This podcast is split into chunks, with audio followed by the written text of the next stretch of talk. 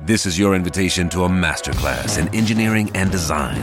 Your ticket to go from zero to 60 with the Lexus Performance Line. A feeling this dynamic is invite only. Fortunately, you're invited.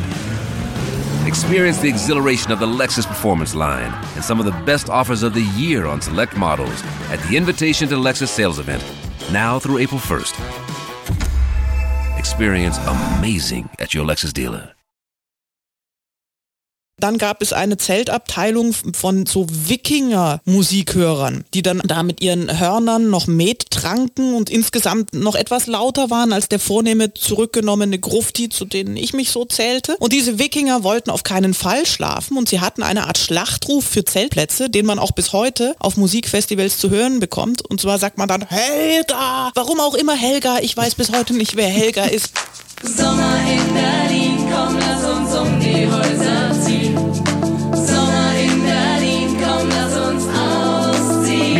erste Reise. Promis berichten, wie das war. Das erste Mal ganz alleine in der Welt. Ohne Eltern, ohne Lehrer, ohne Aufpasser. Meine erste Reise. Das Sommerspezial des Mutmach-Podcasts von Funke.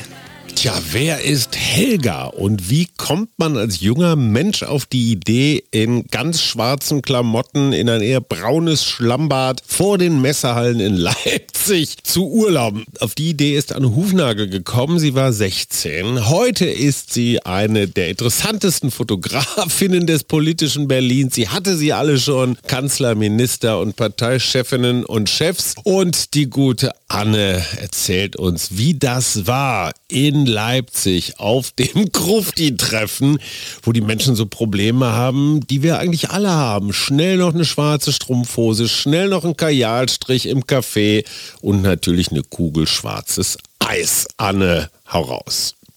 Meine erste Reise war, wie sich das für einen richtigen Ossi gehört, gar nicht wahnsinnig weit weg von zu Hause, nämlich ungefähr eine Autostunde von meinem Heimatdorf entfernt nach Leipzig. Ich war damals 16 Jahre alt, das muss also 2003 gewesen sein. Und es ging zum Wave Gothic Treffen, was ähm, damals eines der größten Musikfestivals tatsächlich war. Und ich weiß nicht, welches Jahr des Bestehens es da hatte, aber es gab es auf jeden Fall schon eine Weile. Also es ist eine regelmäßige Musikveranstaltung in Leipzig, ein Musikfestival, was immer über Pfingsten stattfand. Ich glaube, man muss die Vergangenheitsform benutzen, weil ich meine, dass es Corona nicht überlebt hat. Da kommen so 20.000 schwarz gekleidete Menschen. Man sagte damals Gruftis und meinte eben nicht Oma und Opa wie heute, sondern meinte also jugendliche, junge Menschen, die äh, sich irgendwelche Kreuze umhängen, ohne je Kirchensteuer bezahlt zu haben und melancholische Musik hören. Das mache ich bis heute gerne, äh, aber damals äh, noch richtig viel. Hatte dann auch so ein Undercut, äh, also wo man dann nur äh, in der Mitte vom Kopf die langen Haare hat und die Seiten wegrasiert. Meine Eltern fanden es alles schwierig. Aber da bin ich hingefahren zu Pfingsten über ein paar Tage. Das war die erste, ja, Reise sozusagen, die ich alleine unternommen habe. Und man fährt dann dahin und man zeltet dort. Bei, äh, ich hätte jetzt fast gesagt, äh, Schnee und Eis, äh, das war es nicht, aber es war schlammig, das weiß ich noch. Unser Zelt war also wirklich, das, wir hatten quasi ein, ein Moorbad im Zelt. Es war sehr schön. Äh, Und es hatte auch den Nachteil, wenn man dann versuchte, irgendwann nachts dort zu schlafen, also es waren so vier Nächte, die man da war. Erstens war es wahnsinnig laut, weil der Zeltplatz war, war, war, Hajo, hör auf zu lachen, sonst kann ich das nicht erzählen. Es war wahnsinnig laut, weil der Zeltplatz war praktischerweise direkt neben den Hauptveranstaltungshallen auf dem Messegelände in Leipzig. Das heißt, da war Utz, Utz bis nachts und wenn das dann endlich vorbei war und man dann leicht angetrunken, mit 16, man trinkt ja noch nicht so viel, leicht angetrunken dann sich äh, ins Zelt versuchte zu legen, dann ging es natürlich los, dass andere, die sehr viel mehr betrunken waren, dann über die Heringe vom Zelt gestolpert sind und geflucht haben. Äh, dann gab es eine Zeltabteilung von so Wikinger-Musikhörern, die dann also ähm, da mit ihren Hörnern noch Met tranken und insgesamt noch etwas lauter waren als der vornehme zurückgenommene Grufti, zu denen ich mich so zählte. Und diese Wikinger wollten auf keinen Fall schlafen und sie hatten eine Art Schlachtruf für Zeltplätze, den man auch bis heute auf Musikfestivals zu hören bekommt. Und zwar sagt man dann Helga, warum auch immer Helga, ich weiß bis heute nicht, wer Helga ist, aber Helga hat mich den Schlaf gekostet in meinem ersten Urlaub. weil kaum waren die Heringsstolperer weg, kamen die Helga-Wikinger. Es war schwierig, das Wetter war also, wie ihr hört, das war wahnsinnig gut, aber es war das erste Mal, dass ich sowas alleine gemacht habe.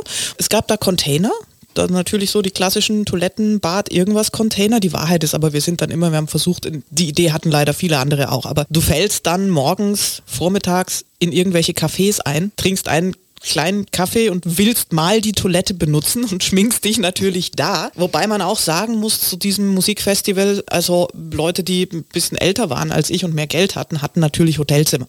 Also Leipzig war auf Wochen und Monate vor Pfingsten immer schon ausgebucht und man half sich da auch gegenseitig. Also dieses Festival war für mich dieser Urlaub, diese Reise als junger Mensch eine wirklich schöne Erfahrung, ohne die Eltern unterwegs zu sein und, und festzustellen, dass der Freundeskreis doch funktioniert. Weil irgendwer hält dann den Spiegel fest, irgendwer malt dir dann auch den Kajal an die Augen, wenn es selber nicht geht. Irgendwer flechtet dir die Haare. Ähm, es gab dann einen Waschsalon zum Beispiel. Da gab es eine endlos lange Schlange. Also was haben wir gemacht? Wir hatten rotierend dann einfach einen von uns, der sich für alle angestellt hat und damit drei fetten Tüten stand und gewaschen hat und so weiter. Also das waren so Erfahrungen, ähm, das war schön und es war total aufregend. Die Freunde, die ich dabei hatte und Freundinnen, die waren alle so zwei, drei Jahre älter als ich.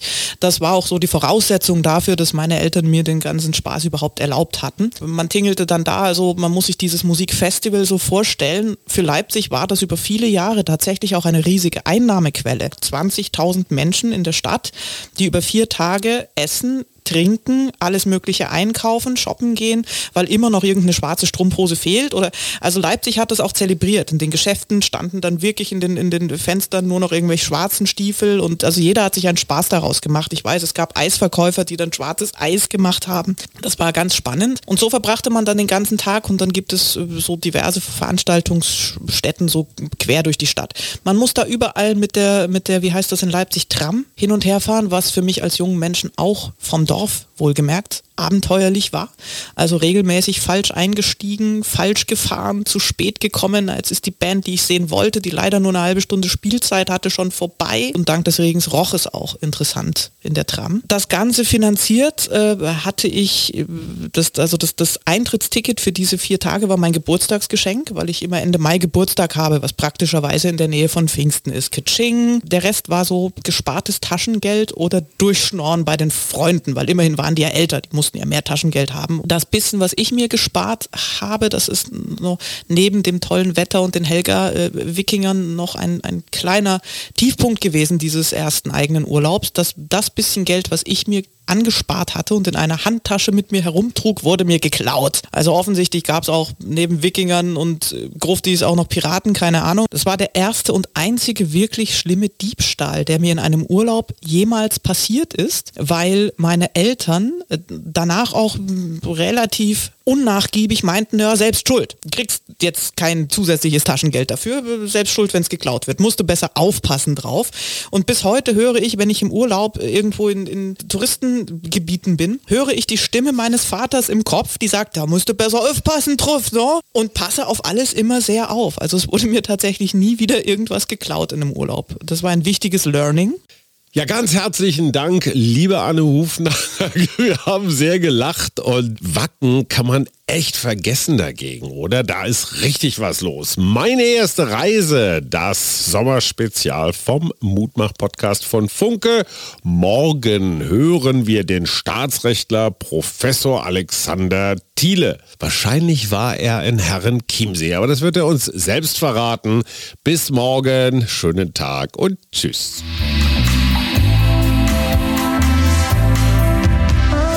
Das war der Mutmach-Podcast von Funke. Unterstützt uns bei steady.fm, folgt uns auf Instagram oder hinterlasst gerne eine nette Bewertung. Wir hören uns.